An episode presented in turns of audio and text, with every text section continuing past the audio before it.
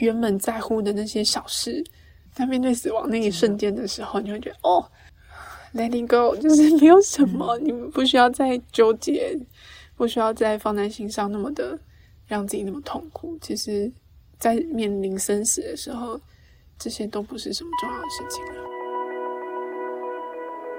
欢迎收听《质感生活》。你有看过《看见台湾》这部电影吗？今天的来宾欣桐曾经参与《看见台湾》的拍摄，他要跟我们分享他在直升机上空拍时所看见的台湾和这份工作真实的样貌。欢迎欣桐。大家好，我是欣桐，我是一位影像工作者。那欣桐，你可不可以跟我们分享一下你的大学念的科系，还有过去的工作经验呢？我们大学不是念同一个科系。哦，我跟主持人是同一个大学，我们是大学同学，我们都是念世新大学广电系电影组，一定要特别强调电影组，没错因为我们热爱电影。是是。那可以跟我们分享一下你过去的工作经历吗？我的工作经历非常的简单诶，我们就是第一份工作都做了很久，都做了七年。嗯，对，就是在齐柏林导演的电影公司里面工作，然后在二零一二年的时候，二零一二年的时候进到台湾有部电影公司，对，就是齐柏林导演的公司，去从事做一些纪录片拍摄，但主要都是做空拍。怎么会想要进到空拍这个领域呢？嗯，我一开始进公司的时候，我没有想过那是拍空拍的，呃，应该说我没有想过那是一个纯粹拍空拍的公司，我以为就是拍纪录片。那纪录片因为类型很广嘛，所以拍人文，有些拍自然、拍生态什么的。但我没想到它是一个专门拍恐拍的公司，所以一开始进去的时候，其实功课也没有做得很好。嗯，一开始面试我的时候，不是齐柏林导演，是我们公司的制片。然后面试到一半，突然问我说：“哎，那你认不认识齐柏林那个摄影师？那时候还不是导演啊，只是摄影师。我说：“嗯，没听过。这个不能学哦，各位同学们。真的超不好的。你在面试前的时候一定要做足所有的功课。没错，那我觉得，因为那时候请导演并不红啦，嗯所以我觉得他们公司的网站啊或者什么也没有特别那么的大幅度的在宣传这件事情。后来就发现，哎，这个工作环境啊，都觉得挺好的，小而美、小而巧的感觉，就有点像一个家庭工作室。工作的成员也不多，很单纯，嗯工作环境也看起来干干净净的。嗯，所以第一份工作就进到台湾阿布嗯电影制作公司，嗯，那拍摄以空拍为主的纪录片。那个时候他们就已经在开在拍《看见台湾》了，《看见台湾》在二零零九年开始拍的。嗯所以到我去的时候，其实比较参与到后段，对他们已经开始在做简介后置，但有一些还是会去补拍。所以我常常说我是 Q 掉，嗯，真的 就是有太多看见台湾前面在付出的人了，那我只是一个 Q 掉。那你可以跟我们分享一下你在阿布的工作的样貌吗？这蛮多人会好奇的哈，因为以前空拍不像现在这么的普遍。对，嗯，现在、嗯、随便一个人都可以有空拍机。对邻居的没错，爸爸就可能就每天只要带点空拍机就上山了，这样。那个时候我们都是用直升机空拍。那祈祷从美国进了一套很贵的，也很其实安装起来非常的繁杂的一套设备，嗯，就是空中的陀螺仪设备，让它可以装在直升机上面，然后可以飞得很很平稳。很平稳，然后拍下来的画面就是又平稳又顺，这样子不会。直升机最大要克服的就是那个震动晃动的问题。对，但每一次我们我们光是装机就要一个多小时，嗯就是光是设备到那边要一个多小时。那我平常的工作，我就是齐柏林导演的摄影助理。那每次出班的话，早期就是只有我跟他两个人了而已，所以两个人出班其实非常的辛苦。我们要带的设备非常的多，就是一每次装完车就是一整个卡车的后车厢全部都是器材，到现场就开始装机，开始装设备，然后就起飞。那我的工作在地面上哈，就是帮忙做这些装机的工作啊，做一些侧拍。所以你常常看到，如果祈祷很帅的身影在那个地地上擦镜头啊，或者是什么在装机啊，看起来那个汗水淋漓的那个样子，都是我帮他拍的。嗯，摄影助理嘛，就要拍一些幕后花絮。那如果上飞机的话，我们就要帮忙换换袋子啊，也会拍一些照片，空拍照片。那其实这份工作是一个非常体力活的工作，因为你刚刚有讲到说，你们每次出班其实都是一卡车的器材，嗯，那想必就是搬器材部分嗯也不是祈祷一个人，你肯定是要帮他一起嘛。嗯那你们拍摄的地点，还有在空中，其实也各种不方便。嗯那身为女生，嗯你是怎么克服在这份工作的困难和挑战？嗯，只能隐忍。反正对，因为就像你说的，女生要来做这些外拍的工作，其实很辛苦。对然后我们大概出去拍摄的时间点，大概都在一个一年当中最热的时候。是对，就是夏天到入秋这段时间是最好可以拍摄的，但那段时间也是热到爆，就是每天都是三十八度、三十九度，嗯然后完全都在外面，要搬的东西也很多，所以到后来就发现，哎，像我现在腰就不是很好，嗯，就那个时候因为搬东西嗯的时候真的太频繁了，而且真的太重了，对，嗯所以到现在有一些职业病。然后对我来说，我觉得女生最痛苦的就是当女生生理期来的时候，嗯那几天真的如果又要出班，就觉得天哪，真的太麻烦了。我们在外面工作的时候，几乎是没有厕所的。我们直升机就算飞出去机场外面，我们都是落到一些很偏僻的地方，因为我们不能落在人很多嘛，会有嗯危危险。对所以我们都落在一些真的是没有什么人的地方。你可以跟我们分享一下你在嗯阿布学到最印象深刻的事吗？这件事情在我一刚进公司的时候就发生了，但所以已经也十几十十十年了，我觉得天哪，这件事情还是到现在都让我觉得很，我怎么会出这种状况？就到现在我都还是觉得记忆犹新啊，非常的非常的一直挂在我心上。嗯，那一次的状况是我刚进公司就第一年，然后那是我第一次要执行空牌。嗯那我记得我是九月到职的，然后我十月就是十月十号国庆日嗯要开始要要要要飞，那那次我是我第一次的飞行，啊那次，所以我前一天我非常的兴奋，就我前一天我都就难都没有睡好，想说我明天真的会上飞机吗？我明天真的开始坐直升机了吗？哦，很有趣哦！就直升机不是能坐就就坐的耶，直接就不像你现在买个机票可以坐的那种。对，所以我就很兴奋。但前一天的时候，我就已经准备好器材，我就花了一整天的时间就准备所有的器材。我们准备起来就有八箱哦，八大箱，从大到小的，从从陀螺仪、从摄影机，一直到小的螺丝起子、螺丝垫片，所有小东西都要准备到这样。嗯所以要 check 的清单非常的多。隔天我们就到了现场了之后，然后我就拍拍拍拍，我拍到差不多要电池快没的时候，我想说啊，待会要上飞机了，应该换颗电池。然后到摄影包找的时候，怎么都没有电池。我的电池嘞，就是一定会带很多颗电池嘛，就是说我怎么只带了一颗，就是放在那个机身里面的，然后剩下的电池又去拿，发现哇，我对我全部都在充电中，所以它在 摆放在办公室里面。我说天哪，好可怕！就是你带了这么多东西，嗯你没有电池就什么都做不了。对我带了一堆的相机，带了一堆的镜头、记忆卡，居 然没有电池。但我觉得很奇妙，就是齐大哥也没有怪罪我，可能我那时候真的是刚毕业吧。嗯反正他那时候知道的时候，他就叹了一个很大的气，然后他就转身走了。但我觉得这样好像对我来说反而更内疚。嗯嗯，就觉得你干脆骂我好了，你不要这样子。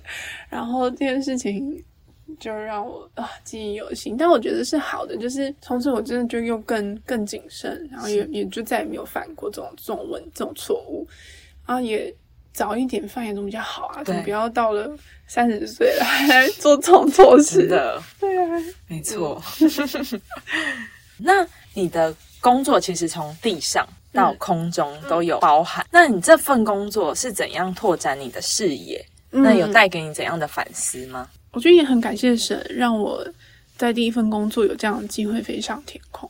嗯我觉得从地面上跟空中来看，真的是两个完全不一样的视角，是然后带给你的冲击跟思考层面的东西也差很多。嗯。嗯，从地面思考的时候，那就是一个二 D 的思考逻辑，嗯。但你一到飞上天空，是一个三 D 立体全面的思考的方向，是完全不一样的。嗯。所以我觉得这也是帮助我来看待很多事情、很多事情不要看得这么的平面化，很多事情在看待的时候，诶，拉高一点看，现在这件事情应该怎么处理，然后对方可能最在意的东西是什么，就是会用一个比较宏观的角度来来看待事情。我觉得这也是其他哥教我的事情。我觉得他看待不管是环境问题，或者是工作上专业上的问题，我觉得空拍也让他有这样的视野。嗯，环境问题其实很复杂，对，嗯，但是如果看的不够广、不够远，很多时候环境问题会想的太过于狭隘，就觉得很直接，就是拿一间公司的问题呀，拿一个什么样状况的问题，所以今天才会造成什么什么什么。但是我觉得其他演，当然如果真的有看过《看见台湾》，就会发现他其实想要诉求那个环境问题是更高层次的，嗯，他不是这么的单一，想要去打垮。某一项产业，嗯，或者是某一个问问题，他想要讲的是，这这就是我们的家园，必须齐心而合一的一起来克服很多的困难。那我自己在空拍的时候，在飞行的时候，其实我也会发现，当你到一个更高层级、更高的视野格局来看的时候，其实会发现自己的渺小。你会看到那个大山、大海、瀑布，看到河流，就是。你会觉得人类真的很渺小，很渺小。然后我们就飞在空中的时候，因为我们平常那个窗户是开的，对，不是门是拆掉的，是拆掉是没有门的，对，是没有门的，那个门是这样拆掉的。所以我们用必须要稍微身子要探出去一点，才能够拍到比较完整的地景。对，所以门是拆掉。然后每次这样探出去，我想说，我就一步我就掉下去了。但是我下去了，我就这样没了。其实，其实好像也。没有怎么样，就是你也找不到我了。我觉得进到一个很茫茫大海或者茫茫的森林里面，我觉得这世界一定找不到我，我我也找不到家人，我也找不回来。对，所以就觉得，因为这样的关系，让我对于生存的现在的环境当中，就更加的谦卑的来面对面面对事情。感觉出来你是很喜欢这份工作，嗯，那这份工作也带给你很多思想上的改变，或者是很多学习，嗯，那。你是怎么样在工作当中找到自己的价值呢？我觉得，身为一个摄影师，到后来因为我都也有一起拍空拍照嘛，对，就是每一次拍回来的照片都会经过齐导演的检视。我们拍完之后，晚上就会进到饭店里面去过档啊、备份档案啊什么的，编写呃重新命名啊、档名什么的。那齐导演就会在旁边看，就会看那个素材。然后一开始的时候，我怎么拍都拍不好。嗯，我拍东西要么没有重点，要么就嗯嗯，就是那个影像的力道很弱。然后嗯，那个东西可能就像一般一般人就是拿 对对对拿个相机就随便拍，但是没有重点这样子，你看不出来。所以其他很快就这样划过去。所以，所以我就觉得啊，也是，但他也会会教我，他也会告诉我，就说：“哎，金童，你看你这个这个这张照片，这个地方的重点是什么？比如说，你今天要拍圆山大饭店好了，圆山大饭店，但你不能只拍一个饭店的本身，你必须把那个环境放出来，因为圆山大饭店是坐落在一个很特别的一个地理位置，对对，它是背山面海，然后它在一个。一个台北市中心里面一个非常独特的位置，你必须把这样子的东西放进去，它这张照片才可以完整的讲一个故事。嗯，是这样的概念啊啊，很多东西东西都是这样子，它必须你必须清楚知道说，我先要拍的这个主体，它跟背景，它跟这些周遭的环境是什么关系，我才能把一些重点放进去。那这些东西都是需要时间累积的，你必须去了解，诶，台湾环境的构造是什么，然后。为什么今天这个东西会被盖在这里？嗯，它的它因为它上下游的关系是什么？那这样子拍出来的时候，这个影像才有说故事的力量。嗯嗯，所以到后来，我记得好像是过了四五年吧，蛮久了。哎，没有啦，没有那么久，两三年。嗯，然后有一次也是这样看看看，突然卡哥说：“嗯，心疼，我觉得你开窍。”哇，我就尾巴都要翘起来。我真的听到时候就嗯，然后就开始一直追问，你觉得是什么东西好？你觉得 你觉得是哪一张照片怎么了吗？你刚刚就是会一直问，终于被认证，对对对，嗯。那这么喜欢这份工作的你，为什么会选择离开呢？其实从二零一二年就我开始进去到二零一六年四年多的时间，在这段期间当中，我是起到唯一的摄影助理，所以每次出班就我们两个人。那睡觉就没有职务代理人，不像你们可能休假的时候跟主管讲一下，哎，主管下一拜什么什么，可能就可以，然后就有同事帮你 cover。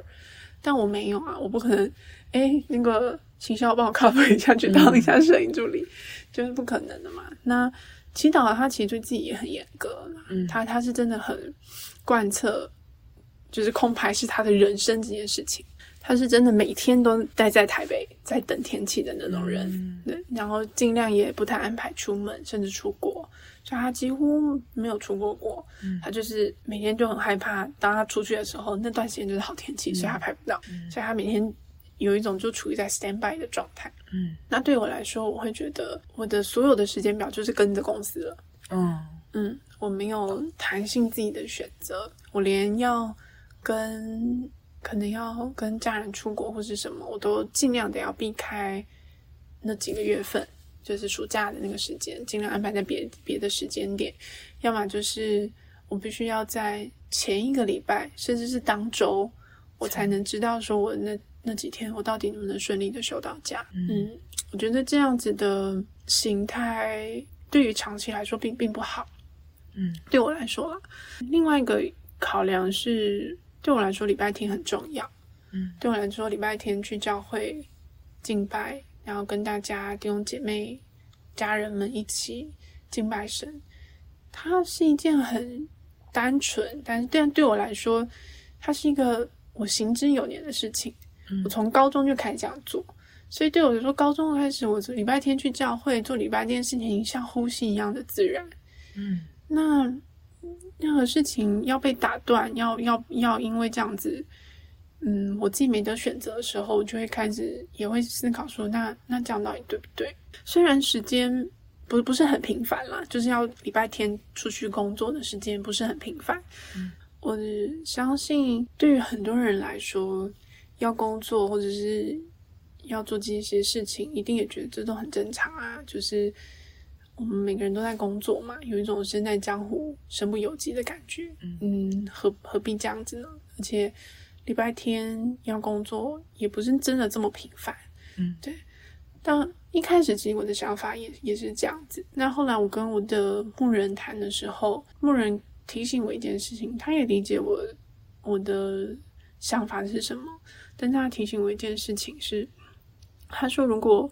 我们有一份工作，因为这一份工作导致我们没有办法很自在的、自由的来来参加主日敬拜。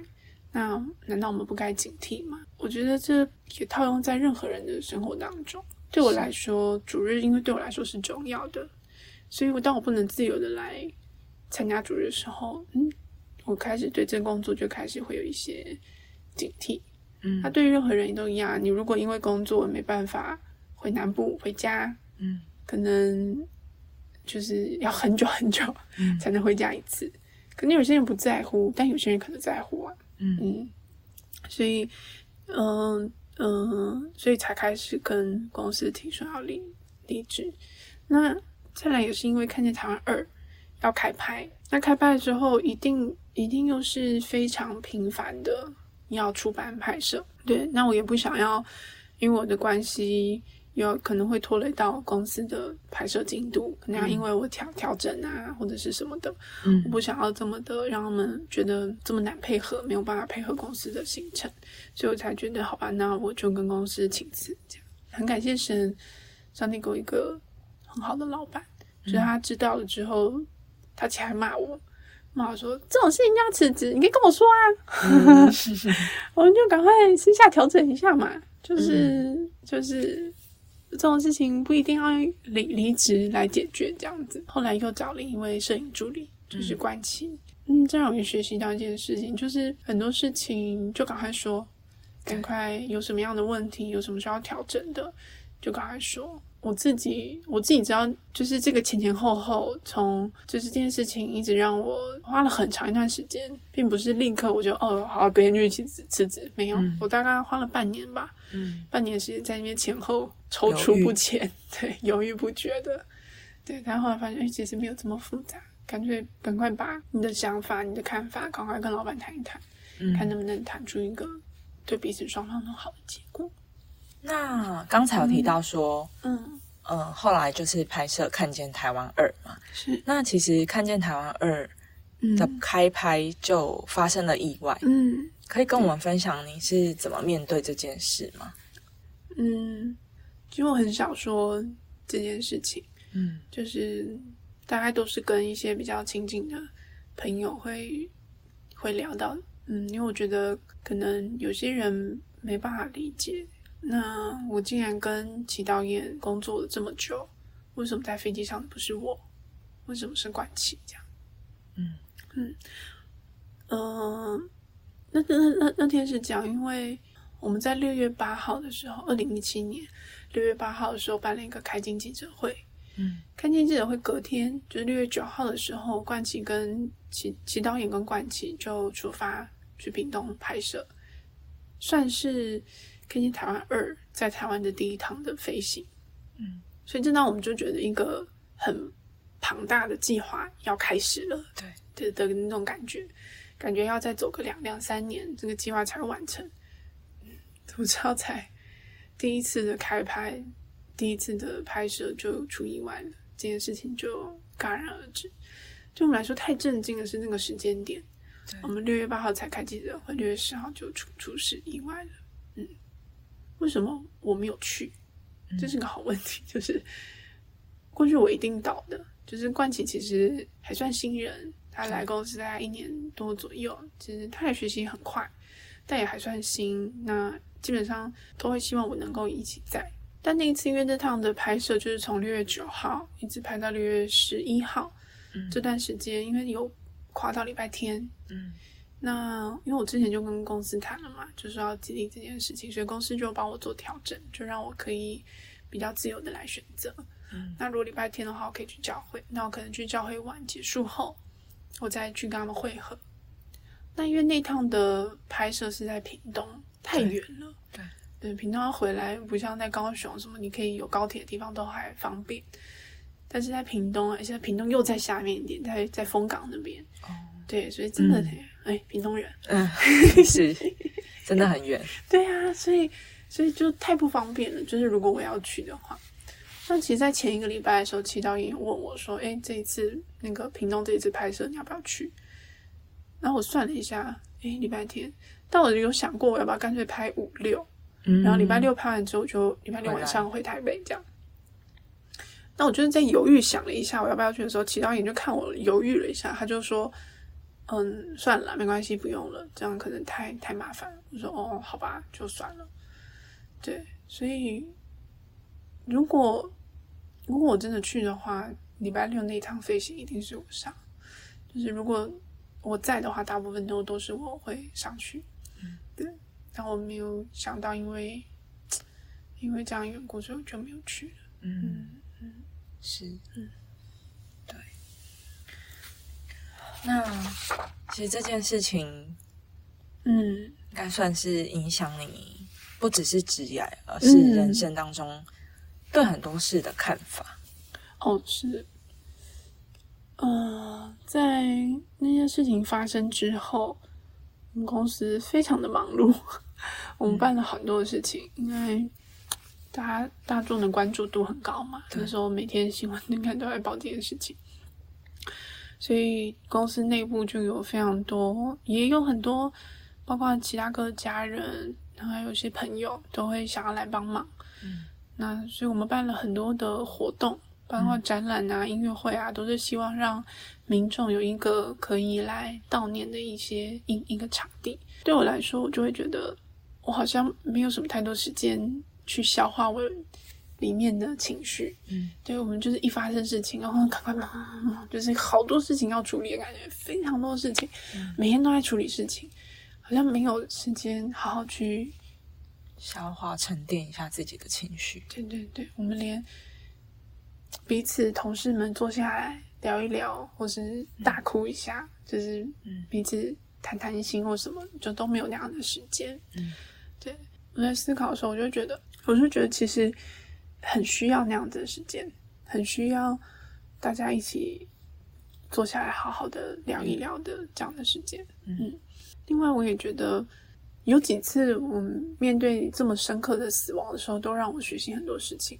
这其大哥是第二次，那更早有一次是在几年啊？我有点忘了，在祈祷在前前两三年，我有点忘了准确时间点。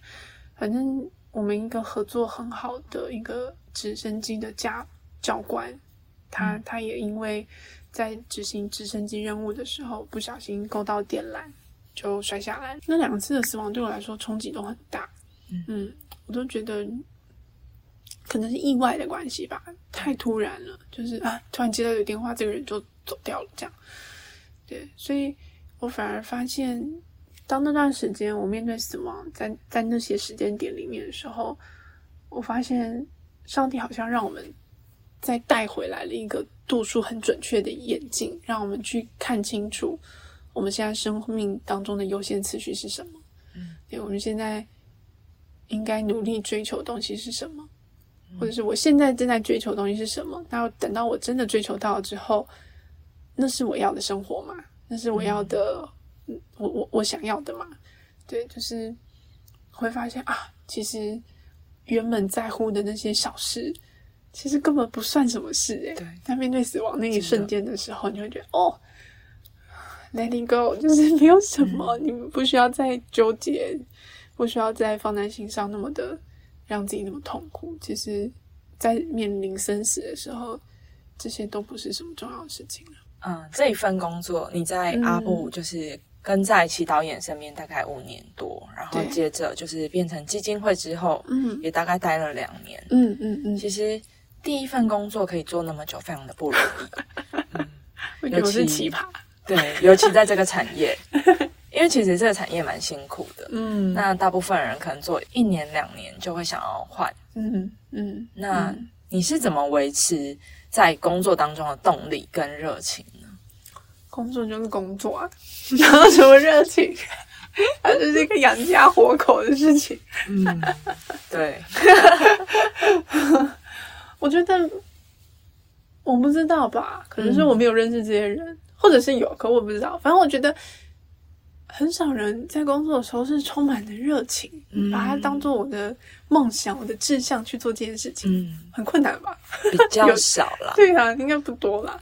但但我我也没有这么想要北京工作啊，可能但我就觉得，哎，大家务实一点，工作就是一个让我们继续维持我们的。生活，嗯，以及也是对自己的一个负责。对，父母把我们养到这么大了嘛，那就是我们要开始经营自己的经济能能力啦，这样。嗯，然后，但我觉得第一份工作能做那么久，有一些原因啦。第一个是，其他人真的对我很好。嗯，如果有跟我们一起共事认识，我们都知道，其实齐导演待我如。家人一般，我不敢说女儿，嗯有点沉重。家人一般的对待，就是很关心，不只是工作上面东西，他也很关心我的生活层面的东西。嗯嗯，然后有一些好东西都会很乐意跟我分享，是对，很常带我出去吃饭。对，我就觉得跟他工作起来非常的开心。他不是属于那种架子很很有价值的老板，他不是那种那种很难相处的。大师级的人，嗯，他跟人相处都是非常的好相处。就像我做错事，他就是念两下，他也不是那种劈头就大骂，什么东西啊，搞什么鬼啊，会被抓啊，跟靠边去。对，大师通常是骂到不行。对，就是在片场就一直听到不断被骂。对，各种骂法都有。然后不是，我们反而是一个很喜欢调侃齐大哥的人。其他哥就是非常的好相处，也很能够接受大家的开玩笑啊、玩闹啊这样子，工作氛围是非常好。那再来，我也觉得空拍很有趣，我也很喜欢空拍。其实发现，哎，我没有惧高症，我不像其他哥有惧高症。哦，对对对，他其实有惧高症，他只有空拍就不会有，但是他只要大家在十楼的时候，他就会觉得叫妈妈。对啊，我发现我没有惧高症，然后我非常 enjoy 在空中那种感觉。嗯，每一次我们如果旁边。有云这样飘过去的时候，我就很喜欢把我的手啊，那个整个人就要在那个云里面的感觉，就觉得哎，但其实没有没有什么感觉啊，就觉得很有趣而已。所以我真的很喜欢空拍，然后通过空拍也也更了解台湾。嗯，对，现在对于台湾地理环境啊，大概都略知一二了，没有说到还很好，但是也真的发现，哎，台湾是一个很很很棒的地方，很值得再去认识探索的。对，所以通过这个工作，让我真的学习到很多。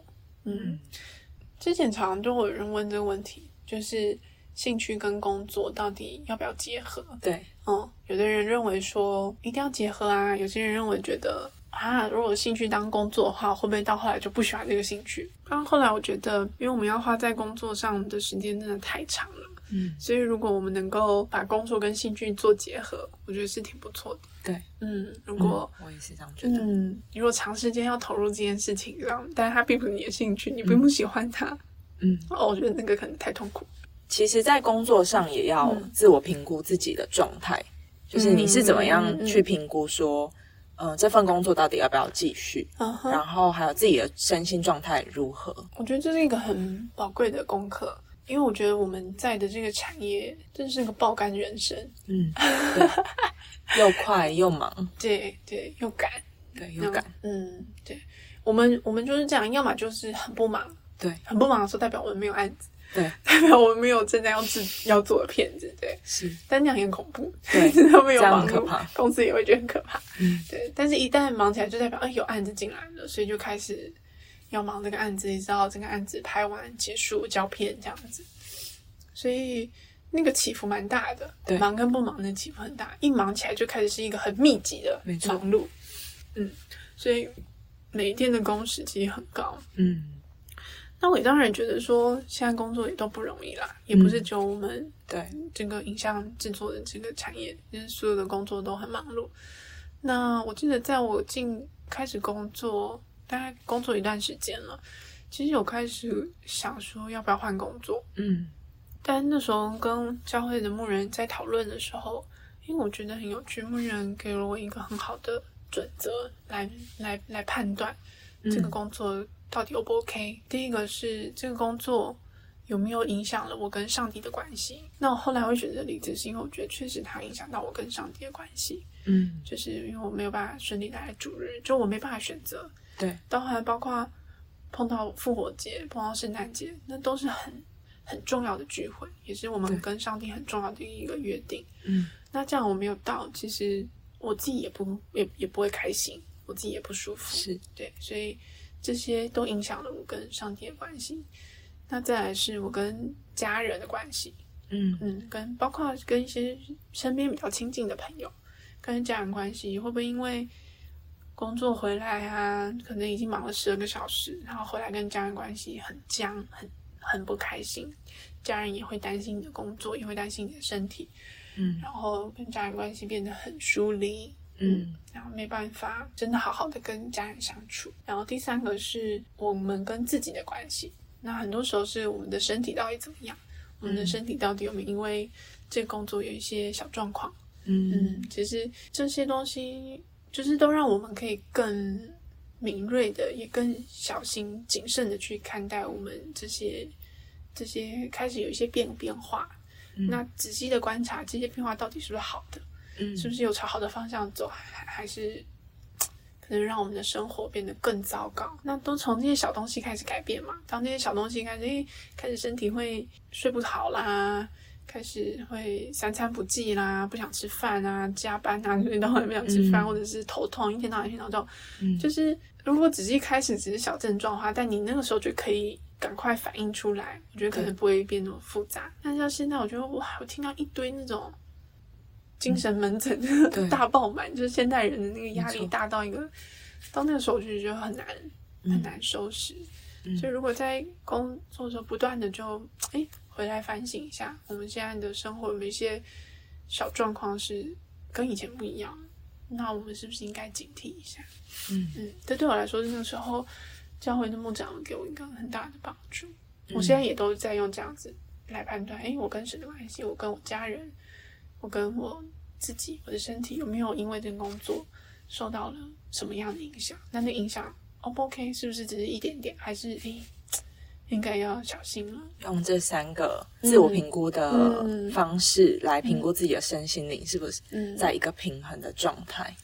嗯，要工作，对，要工作也要注意自己身心灵的状态。嗯，到节目的尾声，你可不可以给一些听众或是想要进入影像业工作的朋友，给他们一些建议或者是一些鼓励？我们的肝是很重要。嗯，我们是新鲜的肝，就让它继续保持新鲜吧。我们不要那个新鲜的肝进到职场就变旧的肝。好了，对啊，就是一方面，可能我身边朋友很多人都在做这方面的工作，嗯，所以我常常有时候听到哇，一个工作就是工作十二个小时、十五个小时，就是很甚至是翻好几天的班，对，要不然就在一个很大的精神压力下，嗯对如果是在一个不是那么必要的情况下，嗯我觉得那真的要好好的思考一下自己要不要为了工作这样焚烧自己、焚烧生命的。有些人当然是有经济压力下啦，嗯对，这当然是没有办法。我特别指的是那些其实不用把自己过得那么辛苦的人，没有没有没有没有什么经济压力下的人，嗯嗯，真的要格外的小心，就是。诶工作不是我们人生的全部，我们不需要把一整天里面宝贵的时间，里面有一半的时间都给了工作。圣经上有一句话、啊、可以跟大家分享，有一句话是：“人若赚得了全世界，却赔上了自己的生命，有什么益处呢？人还能拿什么来换生命呢？”因为工作的关系，因为齐导演这样子突然的离开，让我觉得很多时候不一定有明天。嗯嗯，就是生命可以持续一直延续，但也可以突然就戛然而止。嗯，那这样的情况下，我们到底每天要把我们的生命用在什么地方？嗯什么才是用在那个最有价值的事情上？嗯，对。那我们虽然忙忙碌碌，每天赚得了全世界，赚得了一些嗯财富、权利，嗯哦这些事情，但是赔上了自己的生命的时候，又有什么益处？嗯，我觉得这是一段很有智慧的话语，就让我们能够不断的警惕自己说，一旦没有了生命，这些东西都与我无益了。我们所赚的这一切，我们所努之前努力的、努力在拼命赚取的事情，真的是一点益处都没有。谢谢欣彤今天非常深入的分享。其实我们很少，虽然我们是好朋友，但是我很少这样子，我们真的很少这样的时间可以聊聊。嗯那非常谢谢欣桐今天受访，那也很感谢每一个收听质感生活的朋友。那我们就下次见。再见，拜拜。如果你喜欢这集的内容，请帮我分享给可能喜欢的朋友，或是到质感生活的 IG 或 Apple Podcast 留言给我们。谢谢收听质感生活，我们下次见。